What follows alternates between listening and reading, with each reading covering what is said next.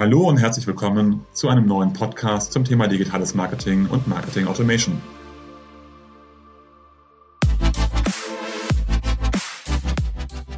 Mein Name ist Jörg Reinhardt, promovierter Physiker, dreifacher Familienvater und Gründer der Syntellic Consulting Group, einer führenden Unternehmensberatung rund um digitales Marketing und digitales Kundenmanagement. Wie immer in unserem Podcast sprechen wir mit verschiedenen Unternehmen, wo diese im Bereich digitales Marketing und Marketing Automation stehen, welche Projekte besonders erfolgreich sind, was dabei zu beachten ist und welche Learnings sie gezogen haben. Herzlich willkommen zu einer neuen Folge des Podcasts Mehr Gewinn mit Marketing Automation. Heute mit Konstantin Krüger, Leiter Kommunikation bei der Deutschen Eishockey-Liga. Herzlich willkommen. Hallo, vielen Dank für die Einladung. Und wieder mit dabei Wieland Schwarze. Hallo Wieland, auch herzlich willkommen. Schönen guten Morgen, freue mich hier zu sein. Heute wollen wir ja über CRM und die Herausforderungen mit Customer Relationship Management in der deutschen Eishockey-Liga sprechen. Herr Krüger, wollen Sie erstmal ganz kurz ein bisschen beschreiben, wie Ihre Funktion in der DEL ist, ähm, wie lange Sie schon die Position begleiten und generell ein bisschen über die Liga erzählen? Ja, sehr gerne. Äh, ich bin seit 2020 ähm, verantwortlich für die Kommunikation bei der Deutschen Eishockey-Liga, war vorher äh, auf Agenturseite und Unternehmensseite komme ursprünglich beruflich aus dem Fußball, habe beim HSV in der Presseabteilung quasi angefangen, also so alles einmal rundrum, äh, Verein, Unternehmen, Agentur und dann gab es die Möglichkeit, wieder zurück in den Sport und in den Ligabetrieb zu gehen, was ich sehr reizvoll finde und ähm, was auch nach wie vor reizvoll ist. Wir haben unseren Sitz bei Düsseldorf in Neuss, sind äh, die Liga-Gesellschaft letztlich äh, für die Deutsche Eishockey-Liga. Das bedeutet, wir organisieren den Spielbetrieb, ähm, kommunizieren natürlich über unsere digitalen Kanäle, über das Eishockey-Geschehen, sind rechte Inhaber aller Themen, also wenn es um TV-Partnerschaften, Namensgeber oder Sponsoring-Themen geht, dann läuft das über unsere Liga-Zentrale. Äh, bei uns in der Liga spielen 15 Clubs und ähm, ja, jeder, der mal in einem Eishockeystadion war, weiß, wie rasant und, und äh, schnell das hin und her geht. Faszinierende Sportart. Und äh, ja, macht sehr viel Spaß. Ähm, Sie hatten jetzt gesagt, dass die deutsche Eishockeyliga mit 15 Clubs drinne, ähm, Sie, Sie halten die Rechte auch, äh, machen Vermarktung etc. sehr stark. Ähm, orientiert sich die Liga, also die deutsche Eishockeyliga, dann stärker an dem US-amerikanischen System, obwohl es ja jetzt seit diesem Jahr auch mal wieder Aufsteiger gab, also dieses Closed-Shop-System in den USA? Oder ist es dann doch eher eine europäische Variante und Sie ähm, machen da eher sich, orientieren sich eher am europäischen Markt? Ja, es ist ja von jeher in der Tat eine, eine ich sag mal, eine enge Beziehung zum nordamerikanischen Sportmarkt durch die, durch die NHL, ähm, wo Eishockey ja eine der Top-Sportarten ist. Ähm, den Auf- und Abstieg haben Sie angesprochen, das stimmt. Da haben sich die Clubs ähm, nach mehreren Jahren wieder zu entschieden, das wieder einzuführen. Die Jahre davor gab es keinen auf- und Abstieg. Ich würde aber schon sagen, dass wir, ähm, wenn man sagt Orientierung, na lassen Sie, lassen Sie mich das so sagen. Ich glaube, ähm, man guckt natürlich nach Nordamerika. Es gibt auch immer wieder Themen, wie zum Beispiel, wenn es um das Schiedsrichterwesen geht, ein, so, so, unser Schiedsrichterhandbuch, da orientieren wir uns auch, haben uns in der Vergangenheit dann auch an den US-amerikanischen ähm, Eishockeysport ein Stück weit orientiert, aber auch alle anderen europäischen Ligen, so dass das angeglichen wurde. Von daher würde ich nicht sagen, dass, dass nur der Blick nach Nordamerika geht, sondern schon natürlich gerade auch eine enge Partnerschaft und einen engen Austausch mit den europäischen Top-Ligen gibt. Dort gibt es auch regelmäßige Treffen, regelmäßige Tagungen, wo man sich austauscht. Es gibt einen Zusammenschluss unter den Top-Ligen in Europa. Also da ähm, ist natürlich der Austausch dann naturgemäß doch noch ein bisschen enger und näher als jetzt äh, mit der NHL. Aber wie gesagt, da schaut man immer rüber. Jetzt haben wir einen Podcast hier zum Thema CRM und Marketing Automation. Inwieweit ist denn das Thema CRM für Sie äh, bei Ihrer täglichen Arbeit relevant? Ja, das muss man, glaube ich, unterteilen ähm, in Richtung, wie wir als Liga mit unseren äh, Clubs kommunizieren, mit den 15 und auch mit den äh, mit unseren engsten Partnern. Und die nächste Ebene ist dann das Thema Kommunikation, was ich verantworte.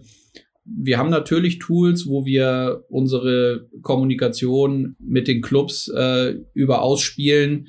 Also es gibt nicht nur die klassischen E-Mails oder E-Mail-Verteiler, sondern es gibt gerade im Kontext der, wenn man jetzt auf den sportlichen Bereich guckt, auf die, auf, auf die sportlichen Themen, gibt es für alle Clubs die Möglichkeiten, sich die Sachen, die sie benötigen, also Spiele, Game Reports, Strafen und sowas, das äh, kann sich ein Club dann digital quasi bei uns abholen.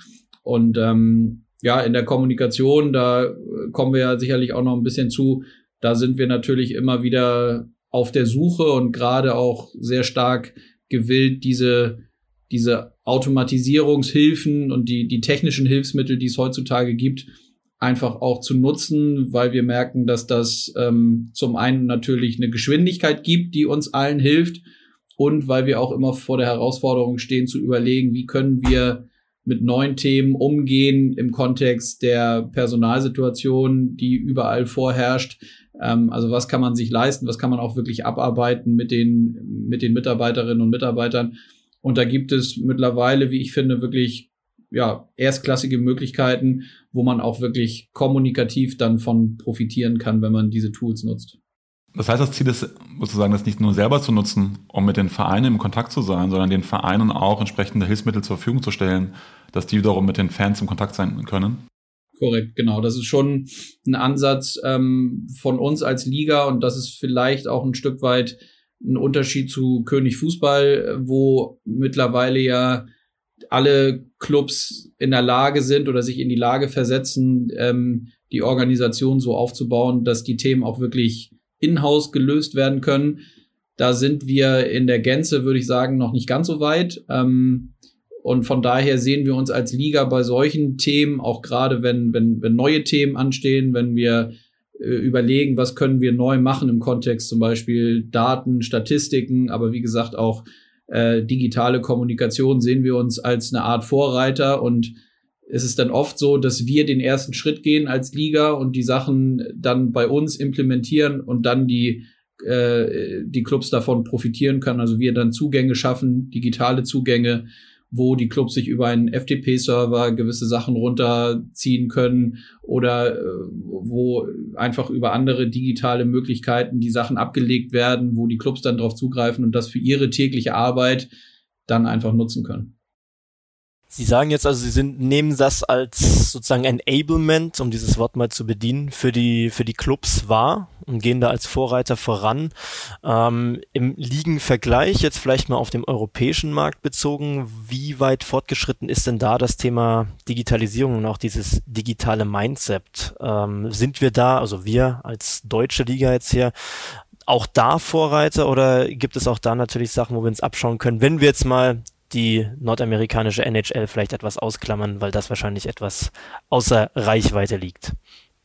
Na, ich glaube, es wäre sicherlich ein bisschen äh, den, den Mund zu vollgenommen und zu selbstbewusst, wenn ich sagen würde, dass jetzt im, im, im Sportbereich wir in Deutschland hier das, das Maß aller Dinge sind im Kontext der Digitalisierung und, und der Nutzung dieser digitalen Möglichkeiten und Hilfsmittel. Ich glaube schon, dass da also nicht nur die NHL, sondern der gesamte US-Sport da letztlich einfach äh, ein paar Schritte voraus ist, dass man, äh, dass man da sicherlich nicht sagen kann, dass wir da auf Augenhöhe sind, aber da meine ich nicht nur uns im Eishockey, sondern ich glaube, ich trete den Kolleginnen und Kollegen nicht zu nahe, wenn, wenn da auch die anderen, wenn ich da auch die anderen Sportarten mitnehme. Das ist, muss aber natürlich das Ziel sein. Also gar nicht das Ziel, quasi jetzt sofort dahin aufzuschließen, aber natürlich immer wieder den Blick dahin zu richten und zu gucken, was ist im, im, im Sportmarkt grundsätzlich im Kontext der Digitalisierung, was ist möglich.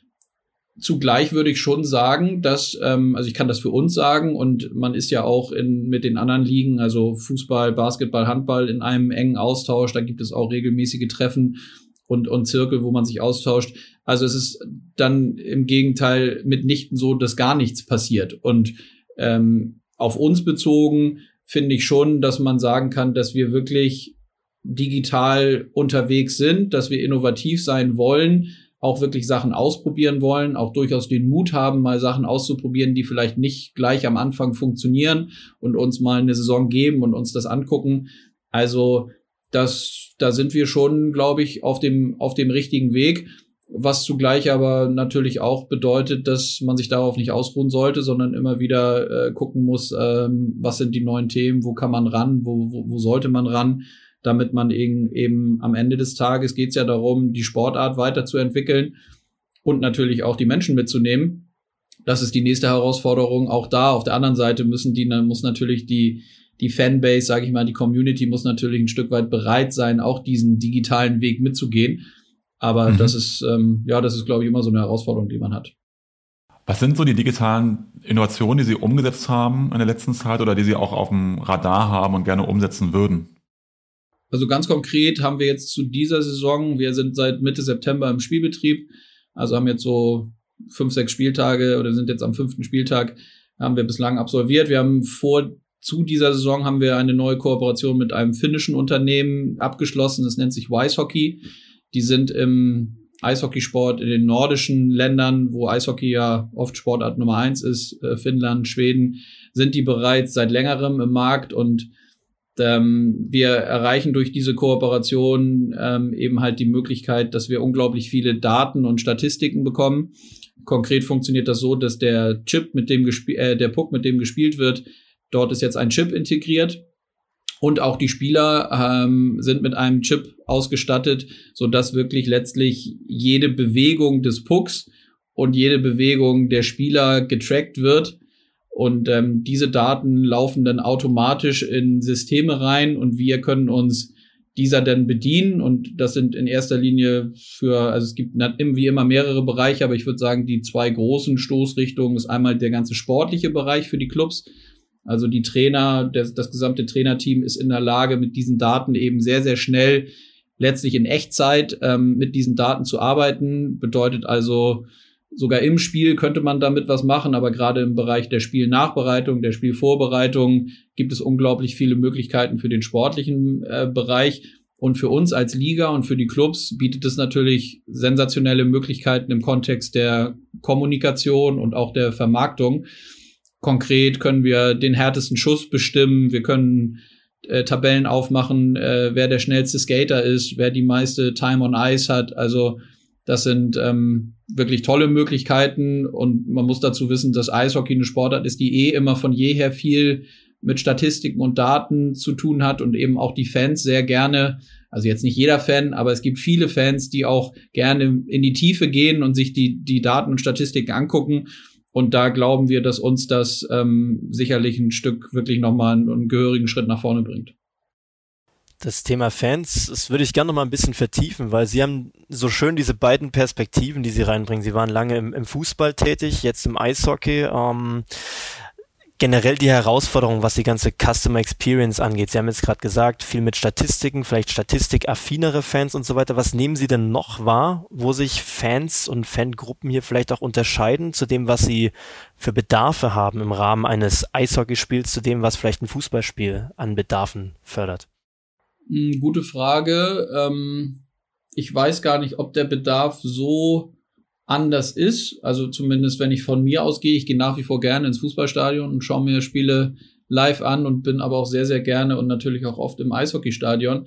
Am Ende des Tages geht es, glaube ich, darum, dass man den Leuten zum einen eben eine, ein gutes Erlebnis dann vor Ort wirklich bieten kann. Also alles, was rund um das Spiel, äh, alles, was rund um das Spiel abläuft.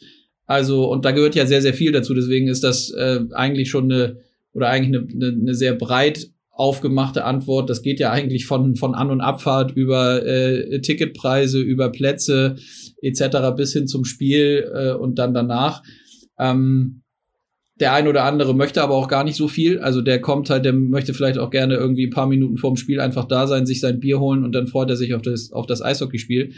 Am Ende des Tages geht es, glaube ich, wirklich auch um das Spiel immer. Also es wird mit jedem, dem ich äh, spreche, der mal beim Eishockey war, ist einfach fasziniert von dieser Schnelligkeit und, und diesem Hin und Her, was auf dem Eis passiert. Und das ist dann sicherlich auch im Vergleich zum Fußball einfach ein Unterschied.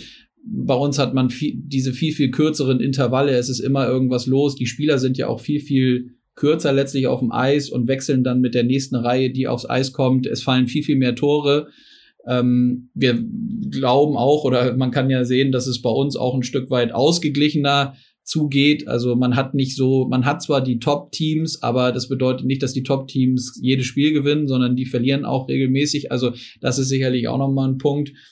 Und wenn ich das noch sagen darf, ich glaube, das digitale Erlebnis und da schließt sich vielleicht auch dann wieder der Kreis zu dem, was wir versuchen auch neu zu machen.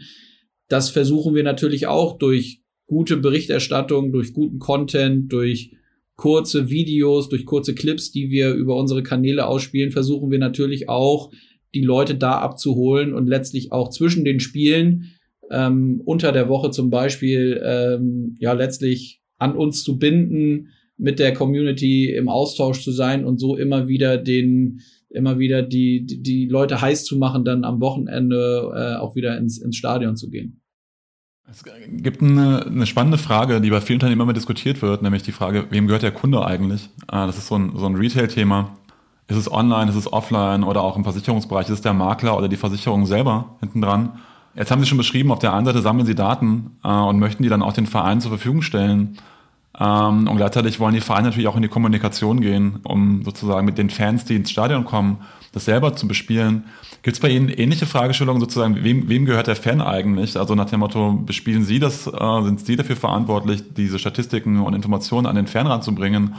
Oder ist es dann doch wieder nachher der, der eigene Verein, der versucht, in die Kommunikation mit seinen Fans einzusteigen?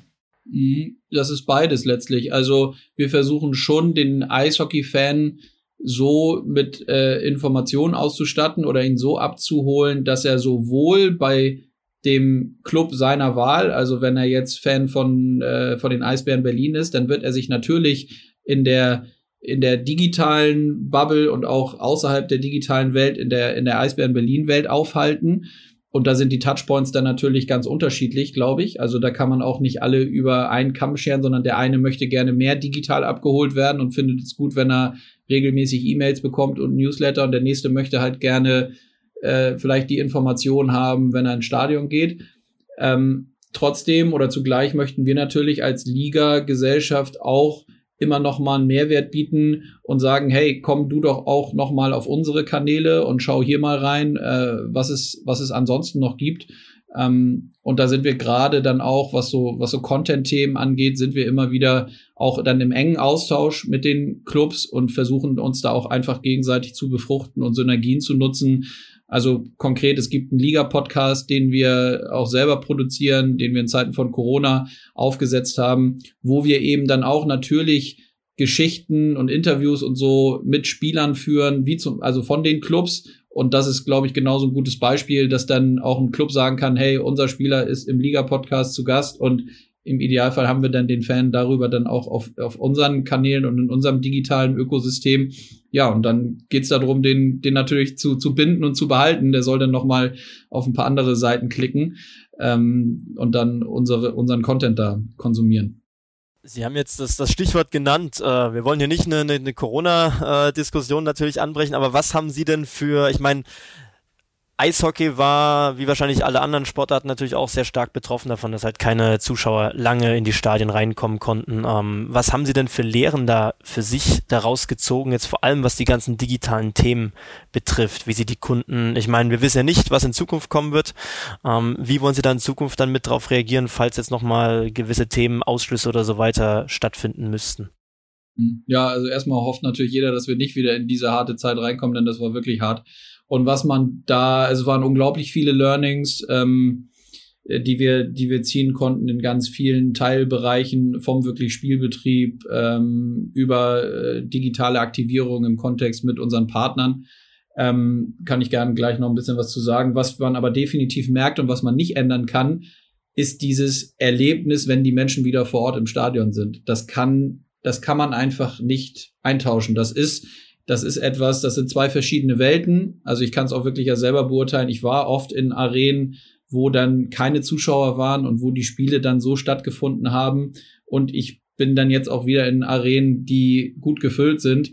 Und das sind zwei verschiedene Welten. So, und das ist, deswegen sind ja auch immer wieder alle Beteiligten so sehr hinterher gewesen bei allem Verständnis für diese schwierige Pandemie ähm, und den, den Vorkehrungen, die gemacht werden müssen, immer wieder auch zu sagen, wie wichtig der, der Sport letztlich ist, wie wichtig das auch für die Menschen ist, wenn man äh, mit guten Konzepten und guten Maßnahmen dafür sorgen konnte, dass die Menschen wieder hingehen. Ähm, also das wird man sicherlich äh, niemals irgendwie ändern können und das ist auch gut so. Und ansonsten haben wir natürlich gerade zum Beispiel auch mit unserem Partner Penny, die in Zeiten auch von Corona eingestiegen sind, mussten wir natürlich und konnten wir lernen, dass viele Sachen auch wirklich nur digital funktionieren. Also die gesamte Aktivierung letztlich lief digital ab. Äh, Penny konnte nichts in irgendwelchen Märkten veranstalten, die konnten keine Spieler äh, in die Märkte holen, keine Autogrammstunden machen. Also die haben ihre gesamte äh, Aktivierung letztlich dann digital ausgespielt was für uns natürlich auch bedeutet hat, dass wir über unsere digitalen Kanäle den Platz öffnen mussten und wollten, damit möglichst viele von den unterschiedlichen Aktionen, die gemacht wurden, dann ähm, dann mit einfach mitbekommen und ähm, da toi toi toi muss ich sagen, das hat gut funktioniert. Also das ist ja auch immer eine Sache, wo wir auch zwischendurch nochmal geguckt haben, ist das vielleicht ein bisschen zu viel für den einen oder anderen Fan, wenn zu viel von so einer Aktivierung mit einem Partner über unsere Kanäle läuft, aber das wurde sehr gut angenommen. Und ähm, von daher ist das, ist, ist das sicherlich ein wichtiges Learning, sowohl für so einen Partner, aber auch für uns als Liga und die Clubs, dass diese Sachen dann, wenn man die kurzfristig nochmal umstellen muss, dass so solche Aktivierungen dann digital auch wirklich gut funktionieren. Jetzt habe ich mitgenommen, und zumindest klingt es so, dass sie relativ stark Hand in Hand mit den Vereinen arbeiten. Äh, und das auch gut funktioniert. Das heißt, dass sie Content bereitstellen, dass sie Informationen bereitstellen, ähm, auf die Fans zugehen, die aktivieren und die Feinde das auch machen. Das heißt, einfach um den Sport nach vorne zu bringen und auch zu beleben. Wie kann ich mir das dann genau vorstellen im, im operativen Geschäft? Ähm, das heißt, welchen Einfluss können Sie generell auf die, auf die Vereine nehmen, was digitale Maßnahmen angeht, was Kundenkommunikation angeht? Oder andersrum gesagt, welche Ideen äh, oder äh, Vorschläge bringen auch die Vereine wiederum mit ein. Das heißt, wenn sie Maßnahmen seitens der DEL machen, ist es mit den Vereinen quasi abgestimmt oder entwickeln sie Themen ähm, und rollen die dann letztendlich aus und jeder kann sich bedienen. Wie funktioniert die Zusammenarbeit da? Also erstmal stimmt es, die wir versuchen wirklich und ich glaube, das ist total wichtig, dass da diese diese Zusammenarbeit zwischen Liga und Clubs wirklich so eng ist und nicht auch die Clubs die Liga als eine Art ja, wenn da was kommt, äh, von oben drüber gestülpt und das müssen wir machen, sondern dass es wirklich auf Augenhöhe ist. Ich glaube, das ist total wichtig, weil am Ende des Tages haben alle das gleiche Ziel, nämlich dass die, die, die Sportart irgendwie bestmöglich transportiert wird. Letztlich ist das so eine Wechselwirkung. Es gibt Themen, die von uns als Liga angestoßen werden und wo wir dann natürlich auch gerne möchten, dass die von den Clubs äh, auch unterstützt werden. Das geht so weit, dass es im Kontext von Partnern zum Beispiel ja auch vertragliche Verabredungen dann gibt, dass es gewisse Sachen geben muss. Also das ist schon so. Es ist aber zugleich so, dass wir nicht bei jedem Thema von oben sagen können, so ihr müsst das jetzt machen, sondern schon darauf angewiesen sind, dass die Clubs das verstehen und auch den Mehrwert sehen. Und es ist aber natürlich auch mindestens genauso, dass die Clubs vor Ort durch ihre Base und ihre Community und, und mit ihren Fans eigene Aktionen haben, wo wir dann gerne als Liga kommunikativ nochmal den Verstärker spielen und das über unsere Kanäle dann äh, nochmal kommunizieren und möglichst eine breite Reichweite bekommen. Also das ist wirklich letztlich beides und operativ ist es so, dass in den Teilbereichen wie zum Beispiel PR, Kommunikation, Social Media gibt es halt regelmäßige Termine und, und, und Austauschformate und so ist es für den Marketing und Sponsoring und Eventbereich genauso. Da überschneiden sich manchmal Sachen. Ähm, aber da tauscht man sich einfach regelmäßig eng aus und so ist es zum Beispiel für den sportlichen Bereich Richtung Spielbetrieb mit den sportlichen Leitern ist es genauso. Also da gibt es die Runden, wo man dann über die Themen spricht und ähm, ja, das ist äh, am Ende des Tages ist das, glaube ich, auch wenn sich so komisch anhört, aber das ist, das ist dann letztlich das Wichtigste, dass man regelmäßig im Austausch ist, dass man gut miteinander kommuniziert und ähm, dass sich dann wirklich äh, alle Beteiligten gegenseitig dann irgendwie bei den Themen unterstützen können. Ich finde es spannend, weil das, weil das so einfach klingt. Ähm, und die Unternehmen natürlich aus der, äh, aus der Wirtschaft, die wir kennen, die haben teilweise auch eine, eine Holding oben drüber und dann die einzelnen GmbHs. Und was man ganz häufig sieht, ist, dass da der Wunsch ist, sich sehr autark zu machen von, von, der, von der Holding, dass jede, jede einzelne Firma versucht, eigene Software einzusetzen, eigene Themen zu machen, anstatt irgendwie kooperativ zusammenzuarbeiten. Und ich finde es ganz bemerkenswert, es ist ja, sagen wir mal, ein ähnliches Konstrukt hinten, dass es bei Ihnen ja genau andersrum ist und man sagt, hey, wir sitzen alle quasi in einem Boot und wir wollen alle gemeinsam nach vorne kommen und, und wir unterstützen. Gibt es da ein Geheimnis aus Ihrer, aus Ihrer Sicht, äh, warum das so gut funktioniert? Sie haben schon gesagt, natürlich Transparenz und Kommunikation ähm, und warum das vielleicht in Unternehmen dann, dann doch anders ist? Ja, auch gute Frage. Und ich, ich insofern, da ich ja wirklich mal auf Unternehmensseite war, ich, ich habe ähm, bei der Sparda Bank in Hamburg gearbeitet, ähm, äh, eben auch für Sportsponsoring-Thema. Also ich weiß ein Stück weit, was Sie meinen. Das ist teilweise dann wirklich ein, eine andere Kultur, gar nicht, gar nicht böse gemeint. Ähm, das hörte sich jetzt eben vielleicht auch so einfach an, also so einfach ist es nicht. Ähm, es ist natürlich wirklich tagtäglich immer wieder die Arbeit, genau diese, diese Kommunikation, die, die am Ende des Tages das, glaube ich, ausmacht, wenn man eng im Austausch ist und sich miteinander abstimmt und zumindest über die Themen redet. Ich glaube schon, dass das letztlich ganz, ganz wichtig ist. Und vielleicht haben wir den Vorteil gegenüber vielleicht anderen äh, Wirtschaftsbereichen, dass wir schon wissen, dass wir wirklich nur richtig gut sind, wenn wir alle an einem Strang ziehen. Also wir können uns das nicht erlauben, dass der eine mal zu viel links und der nächste zu viel rechts ist, sondern bei den, bei den großen Themen, ähm, und es ist natürlich immer eine Definitionssache, was ist groß, aber da versuchen wir wirklich schon alle an einem Strang zu ziehen. Und wenn ich jetzt überlege, dass wir als Liga auch dem Thema Nachhaltigkeit nochmal eine Gewichtung geben, die es mittlerweile braucht, dann bringt es gar nichts, wenn wir jetzt als Liga ein Konzept erarbeiten würden und die Clubs nicht mitnehmen oder die Fanbeauftragten nicht mitnehmen oder den Deutschen Eishockeybund nicht mitnehmen. Das haben wir schon dann gemacht. Ähm, wir haben die mitgenommen und mit denen uns hingesetzt. Das ist richtig Arbeit und kostet richtig, also das kostet natürlich Zeit und Aufwand. Aber am Ende des Tages hat man dann so die Möglichkeit, einfach äh, erfolgreicher zu sein. Von daher kann ich eigentlich nichts anderes sagen, als immer wieder ja, diesen, diesen Austausch zu suchen. Und aber es ist auch wirklich nicht so, dass immer alles Friede, Freude, Eierkuchen bei uns ist. Also es gibt natürlich okay. auch Themen, die, die dann mal kontrovers diskutiert werden und wo, wo man auch unterschiedliche Auffassungen ist. Und das ist auch genau richtig so und das muss auch so bleiben. Aber am Ende wissen alle, so wie Sie es auch gesagt haben, dass man äh, nur erfolgreich sein kann, wenn alle an einem Strang ziehen. Ähm, aus meiner Perspektive sieht man hier tatsächlich die Parallelen wieder zum, zum nordamerikanischen Eishockey und Sport wieder so ein bisschen, dass die Liga halt als der, der, die übergreifende Klammer über den, den, den Verein drüber sitzt, ohne dass es jetzt hier natürlich so in der, in der, in der Intensität ist, weil die Vereine ja trotzdem noch sehr autark agieren. Ähm, aber Sie sagten ja auch, haben eingänglich angesprochen, dass Sie auch wie so eine Art Vermarkter agieren.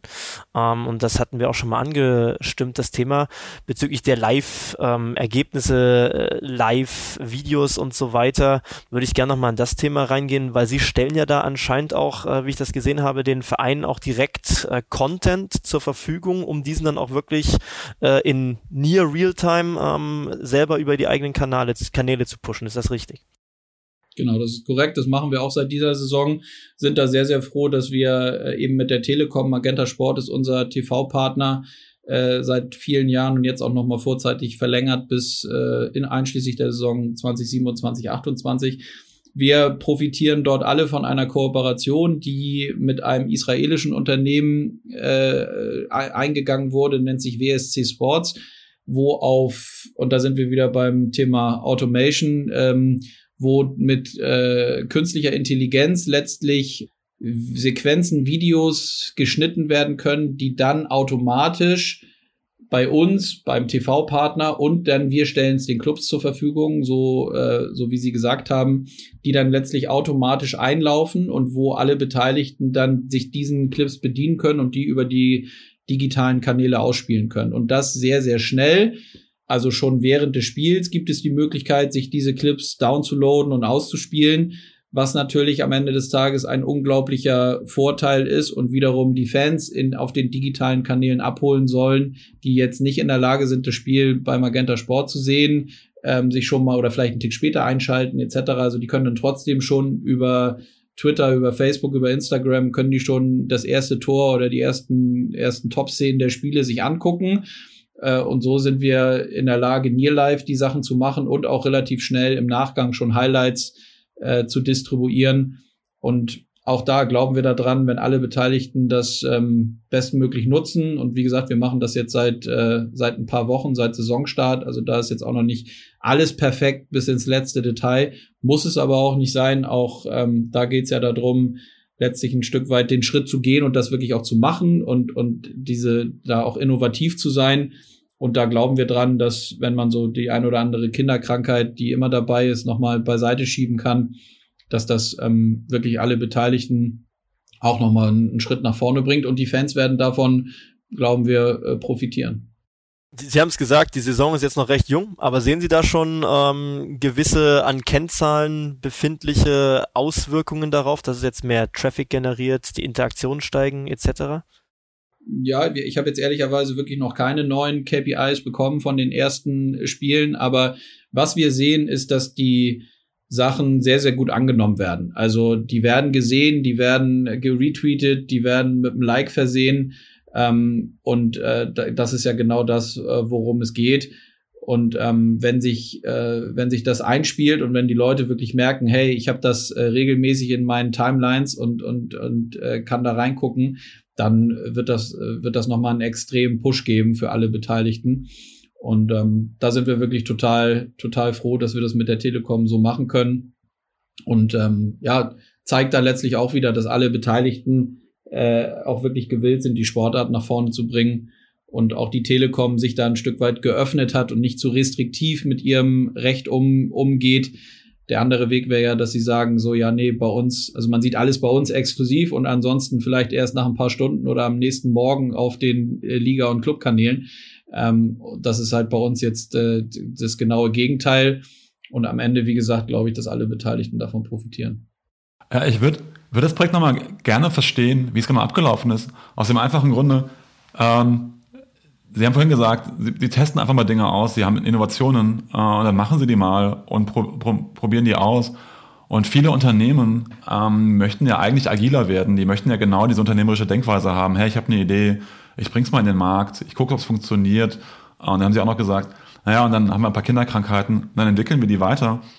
Und äh, das, das klingt so unglaublich entspannt bei ihnen von der Arbeitsweise. Wir arbeiten alle gemeinsam und dann testen wir mal so eine coole Aktion aus und dann läuft die auch entsprechend. Und gleichzeitig stelle ich, stell ich mir vor, das ist ja ein immenser Arbeitsaufwand. Ich muss erstmal die Software finden, äh, gucken, ob die überhaupt entsprechend passt, muss dann Verträge aushandeln, dann muss ich in, äh, bei mir selber in der Lage sein, damit arbeiten zu können, dann muss ich den Content an die Vereine spielen, die müssen in der Lage sein, damit zu arbeiten. Das heißt, die müssen ja dann auch quasi alle nochmal Personal haben, die damit arbeiten. Können Sie so ein bisschen beschreiben, wie das von der, von der Erstidee dann abgelaufen ist bis zur nachher finalen Umsetzung? Weil es klingt so schnell, so innovativ und so entspannt und ich kann mir vorstellen, es muss doch eigentlich ganz viel Arbeit sein, das dann auch in alle Vereine reinzubekommen. Ja, das ist es auch. Da gebe ich Ihnen recht. Ja, und das stimmt. Deswegen, das äh, soll sich nicht so anhören, dass das alles so nebenbei irgendwie funktioniert. Also letztlich arbeiten wir da tagtäglich natürlich hart an diesen Sachen. Ähm, ich glaube, der trotzdem ist am Ende des Tages dann vielleicht der Unterschied zu, ähm, zu Unternehmen oder so, die sich dann vielleicht nicht trauen, diesen Schritt zu machen. Natürlich ähm, wissen wir, dass das Budgeteinsatz bedeutet, dass das Personaleinsatz bedeutet. Nur am Ende des Tages, wenn man, und das war bei uns in dem Fall so, also wir haben eine sehr, sehr gute und enge Beziehung mit der, mit der Telekom, weil wir seit Jahren eng und vertrauensvoll zusammenarbeiten und alle Beteiligten waren sich letztlich einig, dass man, wenn man so etwas hinbekommt, wie diese WSC-Kooperation, dass alle Beteiligten davon profitieren werden. So, und dann ist es ja am Ende des Tages so zu sagen, so, also ja, machen wir es jetzt oder sagen wir uns alle, ja, das wäre eigentlich das Richtige, aber weil wir doch noch nicht wissen bis ins allerletzte Detail, wie es funktioniert und wie es dann operativ mit jedem der 15 Clubs ist, schieben wir es noch mal eine Saison. Also auch solche Themen gibt es bei uns, das will ich gar nicht, äh, will ich gar nicht verhehlen, aber ich, ich glaube schon, dass wir auch so aus der, aus der Vergangenheit schon, dass man sagen kann, so ja, so wir trauen uns dann die Sachen wirklich zu machen und ähm, müssen dann natürlich jetzt, und das ist jetzt gerade so ein Prozess, wo ich auch wirklich merke, dass ich habe natürlich jetzt nach jedem Spiel bin ich dabei zu gucken, was funktioniert gut, wie schnell kamen die Clips, wer hat die wie genutzt, woran liegt es, dass der ein oder andere sie nicht genutzt hat und so weiter und so fort. Das sind dann die operativen Themen, die wenn so eine Kooperation kommt, dann natürlich anfallen und die dann auch wieder äh, viel Kapazitäten binden. Nur trotzdem nochmal, die Alter, ich sage dann auch immer, die Alternative ist, dass wir es gar nicht hätten. Also was ist jetzt, was ist besser? Ja, also ich finde dann immer besser, auch wenn es auch wenn es einen Tag gibt, wo ich dann denke so, wow, okay, also ich hätte es jetzt doch gerne noch ein bisschen schneller gehabt und wieso haben wir es nicht doch besser hingekriegt? Aber trotzdem ist ja der Status so, dass wir es haben. So und ich finde, ähm, das ist einfach, äh, das ist einfach das Entscheidende auch nochmal konkret zu sagen, wir waren halt alle der Meinung, dass wir auch gerade während der Spielen, nach den Spielen, zwischen den Spielen, an den Tagen, wo keine Spiele laufen, dass wir durch diese Kooperation und durch diese automatisch generierten Clips viel, viel mehr Content bekommen, viel, viel mehr Möglichkeiten haben, den Content über unsere Kanäle auszuspielen und dadurch im Idealfall unsere Fan-Community noch stärker an uns binden und neue natürlich dazu gewinnen. Das ist ja auch immer das Ziel. Was sind so die Themen, die auf der zukünftigen Roadmap stehen? Ähm, was, was planen Sie die, für die nächsten Jahre? Ja, gibt's auch immer unterschiedliche ähm, Kernbereiche, würde ich sagen. Also kommunikativ ist es wirklich ähm, weiterhin unser Ansatz, zum einen diese, diese Partnerschaften bestmöglich zu nutzen. Siehe jetzt zum Beispiel Penny, siehe Telekom, haben wir viel drüber gesprochen, aber auch uns selber als Liga ein Stück weit ich will nicht sagen zu emanzipieren, aber wirklich selbstbewusst auch zu überlegen, was können eigene Themen sein, die wir machen. Also wirklich weiter eigene Content-Formate, eigene Ideen umsetzen, gar nicht in Konkurrenz zu unseren Partnern, sondern dann auch noch mal als zusätzliche Ergänzung. Ähm, also könnten uns perspektivisch vorstellen, dass Doku-Formate zum Beispiel ähm, gut funktionieren können und, und wir auch gerade so eine Saison dafür nutzen können. Also das ist gerade so ein Thema, wo wir intern nochmal dran sind. Und dann geht's natürlich letztlich in den anderen Bereichen darum, sei es die, sei es die Vermarktung oder sei es auch den, den, den Spielbetrieb immer weiter, ähm, weiter zu, zu, zu entwickeln. Äh, wir haben bei uns in Neuss äh, ein Game Center, wo man jedes Spiel auf einem Fernseher verfolgen kann, wo Leute auch sitzen, die einzelne Szenen sich angucken und rausklippen, wo wir uns Strafen nochmal angucken können, wo wir gucken können, wie ist das Licht in der Halle, wie ist dort der Puck zu sehen, äh, wirkt sich das auf das TV-Erlebnis aus, etc. pp. Also das sind, ähm, das machen wir auch schon seit etwas längerem. Das sind Sachen, die sicherlich äh, strategisch weiter extrem wichtig sind. Und das Thema Nachhaltigkeit hatte ich angesprochen. Das ist eins, was ähm, auch bei uns jetzt nochmal im Gesellschaftsvertrag mit allen Clubs nochmal fest verankert wurde, wo es eine Kommission gibt. Also da hm, sind wir, sind wir auch sehr, sehr stark dran, dass wir wirklich dieses Thema als, als Zukunftsthema für uns nehmen und äh, einfach daran arbeiten. Da wir ja immer irgendwie auch was natürlich noch für unsere Zuhörer was, was mitnehmen möchten, hätte ich noch eine Frage jetzt. Ähm, Sie, wir haben jetzt sehr viel gesprochen, wir haben viel ähm, gesehen, dass bei Ihnen sehr viel Mut dahinter steht, auch einfach mal Themen anzupacken und umzusetzen. Und da ist ja immer auch eine Motivation hinten dran. Was ist denn Ihre Motivation, also der, der, der deutschen Eishockeyliga, die Motivation dahinter, einfach Themen mal auch anzupacken und den Mut zu beweisen, wir machen das jetzt einfach. Wo, wo, wo, ne, was, was für eine Motivation steht da dahinter? Weil ich glaube, das ist so ein bisschen der Schritt, den viele nicht gehen können oder nicht gehen wollen. Die Motivation ist, dass wir äh, unsere Sportart äh, bestmöglich präsentieren wollen und auch die Möglichkeiten, die sich bieten, bestmöglich ausnutzen wollen. Und da kann man nicht alles auf einmal machen, aber ähm, man muss halt immer wieder die einzelnen Teilbereiche angehen und, und nach vorne entwickeln. Und am Ende des Tages ist das so ein Stück weit eine, ja, eine Selbstmotivation. Aber wir sind natürlich auch, das gehört ja auch zur Wahrheit, also wir sind in der Konkurrenz zu anderen Sportarten. Es gibt, würde ich sagen, eher mehr Sportarten als weniger. Es kommen neue Player auf den Markt, also ähm, oder kommen aus Nordamerika oder Amerika rüber nach Europa und wollen hier Fuß fassen.